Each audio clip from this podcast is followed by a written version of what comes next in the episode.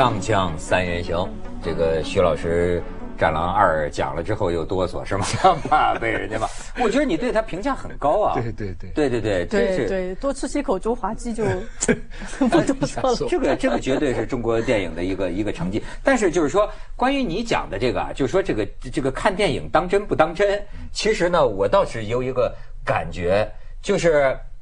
呃，你知道有一个故事也是真实的故事，我就发现一直到今天还是存在这种观众心理的，就是那个当年在延安的时候，台上演那个白毛女。黄世仁，恶霸黄世仁，当时下边一八路军战士，那都是很淳朴的这个这个农民战士，拿起枪来就梆就是一枪啊，这是真实的事情。但是你看，就这种观众心理，他觉得那是个就是当真了。就是黄世仁，嗯。哎，反过来说，就徐老师，我呃，就是当然到现在我还没去看，因为我估计我看了我也会哭的一把鼻涕一把泪。我就是这样，我每次就眼泪把我的脑子洗干净了，出了这两样我就全忘了。你看，我看蝙蝠侠都流眼泪，我看变形金刚，哎，特别，所以我就觉得这事儿特别有意思。这个就是说，一个电影啊，它里面有价值观。这个过去啊，我是呃觉得不认同，就是说电影是电影嘛，为什么很多人影评，比如说那个时候聊张艺谋英雄，说哎你怎么说这个秦始皇怎么怎么着？我当时觉得我说你们想太多了吧，它不就是个电影吗？后来我发现呢，这个里边还确实有不同的观感，比如说，因为对于我来说呀，我发现我对任何电影当中的价值观呢，出了电影院之后我就免疫。就是，但是我感动是真的。就是我觉得，为什么我说我看那个变形金刚，最后说这时候了啊，为了 America，那就我上，哗我就哭了。好，那么我就说我，那么我看上甘岭，呃，为了啊，不是那是董存瑞对吧？就是为了新中国前进。哪里上甘岭里面有董存瑞？对，我就说那是呃，我我说错了，上甘岭是那个王成，那个王成最后拿着那个爆破筒啊，那不是上甘岭的英雄儿女。总之是有一个全搞一场，很多向我开炮的英雄儿女，好不好？二十年前了，二十年前的。总之是有英雄。但是我跟你说，义军，你你都不能想到，到今天我这个情节，所以为什么我怕看《战狼二》，我就怕我哭。他没死啊，你不用哭啊。不是，我看见那种东西，他一定赢的。就比如说，我现在有时候电视上放那个黑白的，就是我中午睡到中午一睁眼啊，电视上我看见那个英雄儿女啊，那个王成啊，向我开炮，向我开，哎呦，这有的那家伙又哭，你知道吗？你你你心底有这个纯纯的东西不，innocence 不，啊。实际上我是个没心没肺的，你知道吧？我是觉得出了电影院就忘了。我愿意哭，就哭的时候很舒服，哭完了像洗礼、洗净，净很痛快化，你知道吗？就是就是，我就觉得就像做这个《锵锵三人行》节目一样，咱们今天录完了，晚上跟朋友吃饭，说你们今天聊什么？我脑子没了，干净的。你这我看电影就是这样，就是说我看的时候特爱哭。你不管里边注入什么价值观，只要你这个活儿玩的好啊，哇，我就哭。所以我就相信，我去看《战狼二》，我一定会被吴军感动哭。但是呢，我出了电影院没事儿人似的，我就是就是，但是我就发现要要派遣非洲还是不去？但是我发现有的人不是这样的，他会好像他把这个事儿就变成一幻一真了你知。道为什么吗？啊你看啊，电影本质上也是一一种这个媒体嘛，他在讲故事，跟大家交流。为但但是别的媒体这么多年的形式变了很多，电影其实没怎么变。为什么？你看我们言必称的这个《人类简史》里面不是讲我们智人最相信这个虚构嘛？嗯电影就是虚构的最高，他给你灌输不是光跟你讲哦，他声音、音乐。漂亮的脸或什么什么，让你觉得这个如临其境，他的这种虚构的这个场域是最强的。那么这种虚构其实本质上它就是一个公共的这个话题场域，所以对公它对它为什么能够引起大家那么多人去讨论、那么多人看？它这个形式就是它是现代社会里边最认真的对一个假的东西，因嗯为就是一块布，但是还要关了灯坐在里边。你在家里的话，你还可以走来走去，对不对？不过有一点呢，就是美国西方的人呢，他习惯了知道它是虚构的，所以他呢就是比较不大联系现实，所以他拍那么多总统，对不对？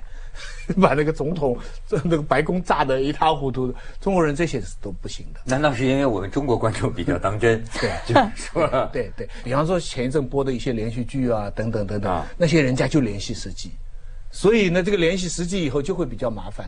西方人呢，就是大家太不当真了，所以他们现在整天想办法。你知道他们电影现在选择一个什么方法以假乱真是吧？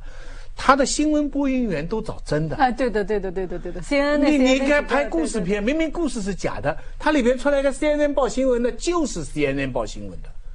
哎呀，真是吓死人！你一看，你以为就是真的。这些人啊，公司也批准了。照理说他违反 你职业道德对不对啊？他你你说 CNN 的我这个播音员，呃你你能想象吗？央视播播这个新闻联播的人到了个故事片里边去，这个他们就是以假乱真他做主。持人的人不是也经过电影当主持人吗？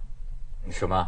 你你不是拍过电影里面也是做主持人吗？你是主持人，呃对对不对对这个没有对这个问题。是是冯小呃，刚的对对对对对，嗯不是我，我是觉得这个，其实我还也挺爱看这个武打的。呃按说这种这个这个呃动作，这个其实呃很多这种这个枪战呐、这个动作片啊，拍的好的，我是挺上瘾的。嗯，我是挺上瘾的啊。好，那你去抽时间去看吧。不是，但是今天咱不看这个啊。今天呢，咱们我给你看一段也是格斗的一段视频，但是这段视频呢，看得我呀，倒有点心酸。不是，哎，烦死了！我跟你说，义军，我认为今天活在这个世界上，你要想做一个不被别人忽悠的人呢，你一定一定要研究一件事儿，就是我哭，好，很多人就认为我哭这个电影真感人，完事儿了。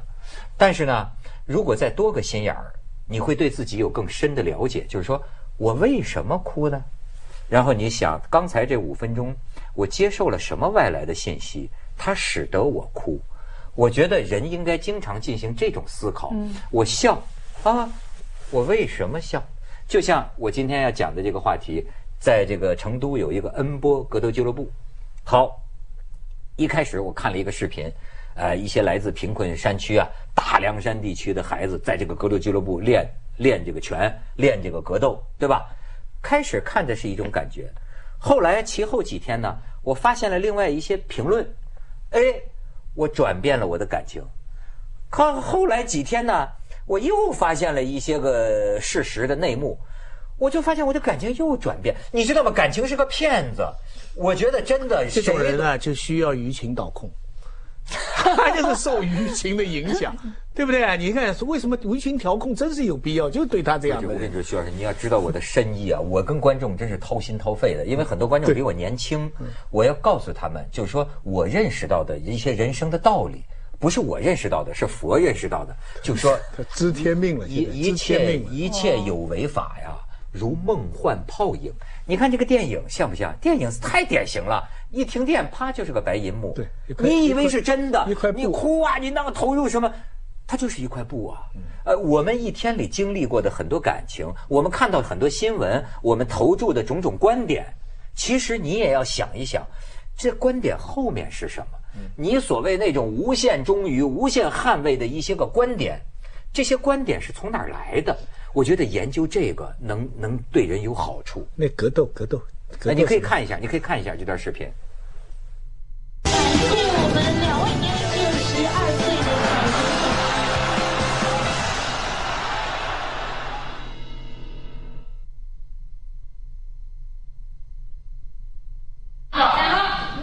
虹就你们这儿的很多的步伐都是不得行的。昨天我们俩刚才就输了，有些人说了噻，我不要了，我走了，我回去了。你回去做啥子？放牛还是放猪？去当要饭的啊？我还是去当二流子去了。你看，就对于这个事儿啊，一波三折，我就说，你就看到事情的复杂性。就最早也传出来的就是说啊，呃，这些孩子呢，这个从这个他们的父母啊，在这，你看中国那种啊，就是有些像彝族那个大凉山、凉山州什么，有些呃怎么他的父母的这个毒品就是吸毒，吸毒都死了，有些是被吸毒的父母所抛弃的，有些反正是怎么活不下去，有些就是孤儿。然后呢，到这个恩波格斗俱乐部来这个学格斗。学格斗呢，这个最早的这个视频传出去之后啊，哎呦，你知道现在网上一个词儿，他们就要说起来有点歧视啊，叫圣母婊，呃，就是说什么叫圣母婊呢？就马上很多人很同情了，就说这些孩子沦落到这种练格斗，对吧？这个这个将来就是为了商业利益在被绑架、打黑拳、未成年人这么样的折磨他们，他们就见不到父母啊，这好一下子这事儿成了个话题了。你知道一成话题了啊，圣母表，圣母表就还有绿茶婊，现在的词儿多了。对，你你你圣母婊就是烂为什么都是女字旁？啊，对，就婊婊婊子无情戏子无义嘛。那当然这是旧社会的一个不对的话啊，就是我就是说这个事儿一出来了，哎，当地政府的官员坐不住了。现在这社会，这这政府要求多严格呀！说这要从我这儿跑出去的孩子，好，赶快弄回去。然后那天我还又看见一个视频，这当地政府就来讲话了，说孩子们都跟我回去啊，我们有政策，呃，这这个进我们那儿的那个收容啊，还是福利啊，什么机构，呃，那每天有多少钱，你们都能吃好的，你们都能都都怎么怎么着，政府关心你们，啊，怎么着？结果呢，又爆出一个事情，就是说这些孩子听说现在已经有些被强行带回去了，但是呢，你有没有问过这些孩子的意愿？实际上，呃，这其中至少有一部分孩子，他是强烈强烈的不愿意回去的，因为呢，他觉得他在这儿练拳，他将来长大了，他可以打 UFC，你知道吗？而且呢，在这儿吃牛奶、吃鸡蛋、呃吃牛肉，他回去说是什么吃吃山芋啊，还是吃什么，我弄不清。总之就是孩子们觉得现在要回去，那日子不如我在这儿的日子。哎，甚至我还看到有的报道讲，那那个去带人的干部，强拽着孩子的手牵着，就摁摁手印儿啊，摁手印儿就强把孩子带回去啊。你看现在我这个同情心我又转移了，我不知道我该哭谁去啊，谁对谁错呀？咱们先去一下广告，锵锵三人行，广告之后见。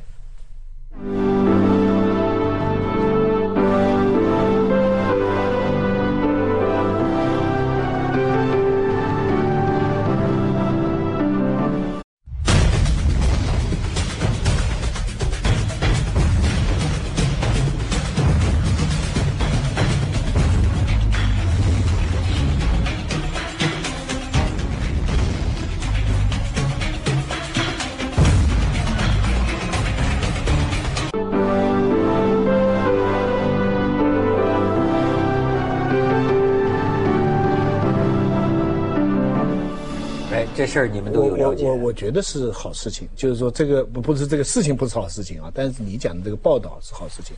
这个不同的传媒、不同的角度，代表了人们对这个事情的可可能的不同的看法，对不对？你从比较呃美好理想的角度，你觉得这些孩子这样打，你看他很不舒服，我觉得这很正常。但是另外一些人从比较现实主义的角度，就他们回去可能情况更坏，就不同的传媒的这个这个态度的不一样。我还甚至想到了这个格斗，这个格斗俱乐部它这个有没有规范？它属不属于体委的？啊，它这个打下去会不会出什么问题？它它又不算体育，它就纯粹是商业表演，对不对？那那倒不是，人家这个据说我是看到一些报道，就说，当然有些人提出疑问，嗯，这个格斗俱乐部呢，他是说啊，他是这个，他说他是合法的，因为呢，这些孩子来啊，也是有当地的县乡干部，呃，先不牵涉这些孩子的家长就是格斗这一他来的个这一个娱乐，它算体育还是娱乐表演？算体育啊，他他他他他可以体育有这样的项目的。不是这个综合格斗嘛？你忘了那阵儿那个徐晓东嘛？这是专业比赛啊，UFC 啊什么的，他是这种格这种这种格斗比赛。所以这次我看有的这个武林武林人士啊，就会觉得就是说，你们公众啊，你们公众对这个格斗有偏见，你们不懂，你们觉得好像很同情这些孩子，说未成年人呃在这儿练这个格斗，好像一般人把这个格斗跟这个流氓啊。打架呀，呃，或者被呃被说这个地下的让未成年人的打黑拳呐，呃，据记者有记者会不会跟赌博有关？我我我没有这种报道？那我自己小时候有上过一年的这个体校，其实就是老师去去培训，他们选我去嘛。但是呢，有一个关键是我还在上课啊，我没有说不去正规学校去上课去学体育，教育所以我不知道他们有没有这个教育。呃，两小时，每天两小时文化课，哦还有当然是比较浅的。呃，就所以说，你看啊，什么是对孩子最大的利益，现在就成了一个问题。就是比如说有些人说了。说你这个呃这个格斗馆，你说你是合法的，有当地的同意，当地有干部，但是听说同意的那干部被撤了，就是说，然后就是说呃家长也同意输送到你这里来，按说你对他是也是挺好的，呃但是呢，这孩子们的受教育的权利、上学的权利就就就就失衡了，而且呢。真按照什么收养福利法来说，你到底是不是那个合法的收养机构？是不是受民政局的委托？它就有一套程序的。那么这样看的话，似乎它就有一个有点不能自圆其说的地方。可是呢，又有些人说了。这些孩子回到到孤儿啊或者什么的，回到那个福利院，你都能看得出来，这个孩子就哭啊。嗯，他们已经抱团了嘛。抱团不想回去啊，孩子觉得在这儿练练这个格斗很好啊。但这不能作为呃主要的考虑因素，而且呃这个时候这样大的小孩不能是他们自己来决定他们的这个这个生活方式。这个那谁来决定呢？当然，你要按照社会的基本规律啊！你假如有父母，否则的话，你就要儿童的他们的父母，他们的父母可能都死了，吸毒死了，那就是要社会的承担了，就要有保护儿童的组织。理想上来讲，对啊，因为不能说这些小孩觉得在哪里好就哪里好，这个这个，你法律规定多少年下面不能喝酒，那在这个年龄之下的人，他说我喝酒开心，那你就让他喝酒了，不对，那还是一条线划的。这这个从呃，你因为现在的中国你就像那个有有有有个有个有个有个小孩看那个是印度那个电影《摔跤吧，爸爸》，看了三遍，小孩就觉得这是我的人生之路，我的理想。对我插一句，你知道这部片子刚刚来香港，片名改成了什么吗？啊，叫《打不死的三妇女》就好香港的感觉。这部片子跟《战狼二》可以并称为这个亚洲电影的最新的代表作。好好，很值得比较。我想说一句，就是你看，对我这样一个我常年做国际报道的人哈，我来到长江三人行以后，我特别大的一个一个收获就是，我认识了很多中国的地名，就是以前我可能根本接触不到，或者说。呃，你生活在北上广的大城市里面，你都不会想到的一些非常偏远的这个地方。我们讲过很多次的那些什么故事，无论在贵州、在四川，对吧？好多好多地方有一个那就那些地名对我来说挺新鲜的。然后他们的故事往往又特别的相似。你记得以前我们也讲过，贵州就有一些那个也是父母出就是全部出去打工，然后那个就有什么那个兄弟姐妹在一起，后来是。那个留就是那个留守儿童，最后怎么是活不下去了？最后，什么哥哥姐姐把小孩子，就是弟弟妹妹给弄死了，然后又自杀，特别特别惨那些事情吧。所有这些故事你看吧，其实都特别相似。就是我们都在问，当应该有一张网接住他们的时候没有，然后呢，他们就有不同的这个出路。自杀那个当然就很惨。那像这个呢，他还算有一个地方去嘛，有一个格斗，有一个什么？就是我们总在想，那张网上的这个漏洞怎么怎么怎么怎么这么多？我想讲一个，一个是就是，你们当是这个黑色幽默来听啊。最近在上海碰到一个，就是一个挪威人，他就讲嘛，说哎呀，中国好，说在我们那儿啊，饿都饿不死一个人呐，说忧郁症特别多。然后我我是在欧洲体验，就是像瑞士那些地方都多好啊，然后又高收入，忧郁症的人特别多。他说，但是呢，你想自暴自弃吧，没没门儿，总有一个地方管你，总有一个组织来管你，给你献爱心。最后没办法，只好去自杀，所以自杀率又特别高。他说：“我来中国全好了，说没有人管你，我不得不自 自自己管自己，要奋斗，就是自己一下子觉得精神特别好。当然，我是想说，用一个黑色幽默的角，就是角度来听这个事情，就是我们那张网上为什么动那么多？然后你要管的时候，你又只能是一刀切拉回去，因为这这这个不能这样，那就拉回去。那为为什么是这样？地方政府慢慢有钱了就好了嘛。”啊，问题是一点点解决的嘛？啊，你看这样的事情有人关注，这就是社会在进步嘛？哎，你有人关注这个 就进步了啊，呃，没人关注的那个呢，就还不能进步。我的意思是说，你可以设想还有很多广大贫困地区的这，所以他们就说这个里边折射出什么呢？就是留守儿童啊，广在中国这个整个城市化的过程当中，就说大量的留守儿童。他们的这个出路，前几年不都有那几个孩子，就多可怜呐，就在个垃圾桶里给捂死了。你真的那没有人照顾啊，就是你知道，就是呃，我现在觉得我们这个社会啊，就是最穷端到最富端，这个最东部到最西部，这个差别之大呀，难以想象啊。对你可以有原始社会和和现代社会这么样的不平衡啊。哦那么于是说，呃你在城里的人，你甭说那个，你说哎，那哪儿来的孩子就回哪儿去啊？当地政府应该有福利院呐、呃，民政局有什么什么嘛？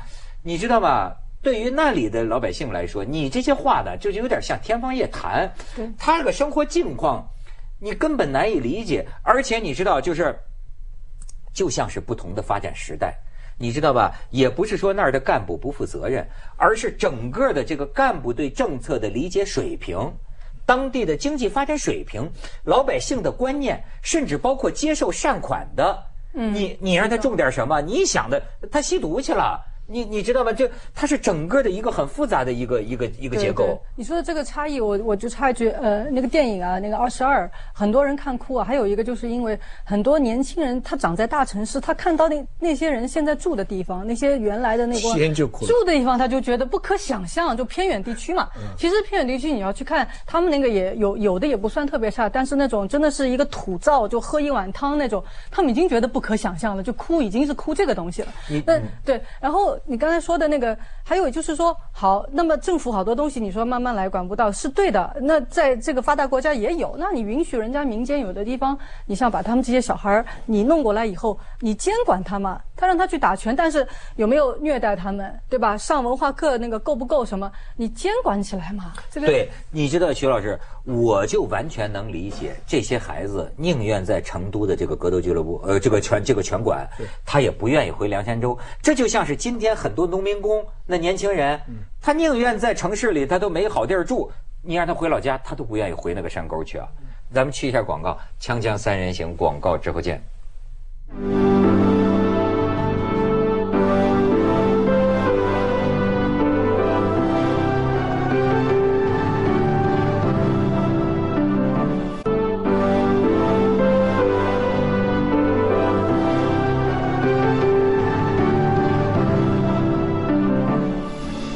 所以啊，这个今天有了这个互联网啊，可以给很多人这个发发声的机会啊。但是问题在于，有时候会出出现一些天方夜谭。你知道，就是说，呃，有个地方，网上这个人呐、在在呃，就在我们河北邯郸歙县，就是有一人呢，可能是对某个食堂不满，然后呢，他就发了个帖子，说这个菜啊不好吃，太贵。结果呢，没成想给拘留了，给歙县派出所行政拘留，说是散布谣言。散布虚假消息。你你可以看看，你可以看看他这个，哎，你看这个这个，这就是他投诉的那个那个那个那个帖子。当然，呃，开始公安局还在这个派出所还找理由，说这哥们儿啊，他是对这间食堂啊怀私愤，因为呃原来好像他干过这个食堂。你再往下看啊，你再看下一张，哎，你看这个是歙县医院餐厅有话说，那意思就是说，谁说我们那个不贵了？我们从十二块钱一碗面，一直到几几几块钱的都有，呃，这这品种很多，怎么怎么着？但是问题在于，呃，大家讲这个事儿的理儿在哪儿啊？这就算是相当于电商那个差评啊。对，你怎么能说我差评，你公安局就拘留我啊？当然，我们必须说这事儿啊，呃一闹起来以后，邯郸公安局下去调查认错儿，这派出警察长撤，派出所长撤了。派出所长也撤了，嗯对吧？就是呃这个适用法律不正确，嗯啊，我觉得这个事情很重要，就是那个网上传播虚假消息啊，是这边划了个底线，那边划了个底线。那边的底线就是我记得有一个什么地方有两个人，就是一个群体事件，他们就说大家去抗啊，什么闹啊，什么什么，好了就被抓起来。当时就作为一个。在网上散布谣言，多少人点击以后就犯法？要500转发哎哎，五百转发，那是一条底线，就是说你不要闹事。这因为这条虚假消息的东西，其实它可能被滥用，这次就是一个滥用的，呃一个典型的例子。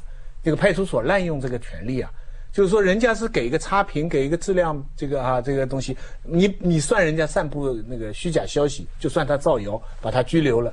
所以我觉得这样挺好，就是说，因为在现在网上我们都在用，对于怎么在网上算是传谣，其实大家是很多困惑的。嗯，它里边现在带出来几个基本的信息，一个就是说有意无意，就是说，其实我们在传一个消息的时候，比方说，我这两天看到个消息说长城要收购吉普了，啊，那这是个问号，要不要呢？不知道。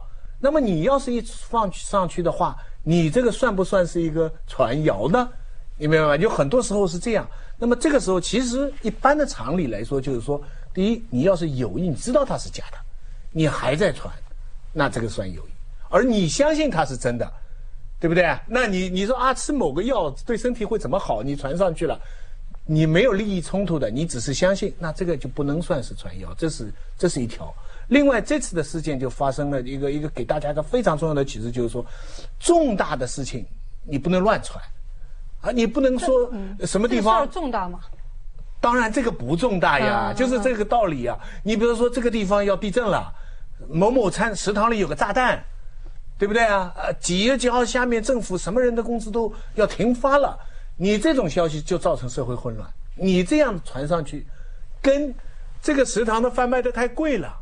你看这种民生方面，就一个是民生的，一个是有关。我觉得这种界限，这个是一个很好的一个信息。但警告，因为这种滥用啊，我估计蛮多的。哎，因为你你你反正散谣嘛，你只要因为他只要叫你虚假信息嘛，可你在网上发，你自己去查查有多少都不是真的，但是很多都是善意的，再者说是，但。是你公安局怎么裁定你是虚假信息？说这菜好吃吗？就是，而且而且公安局吗而而且对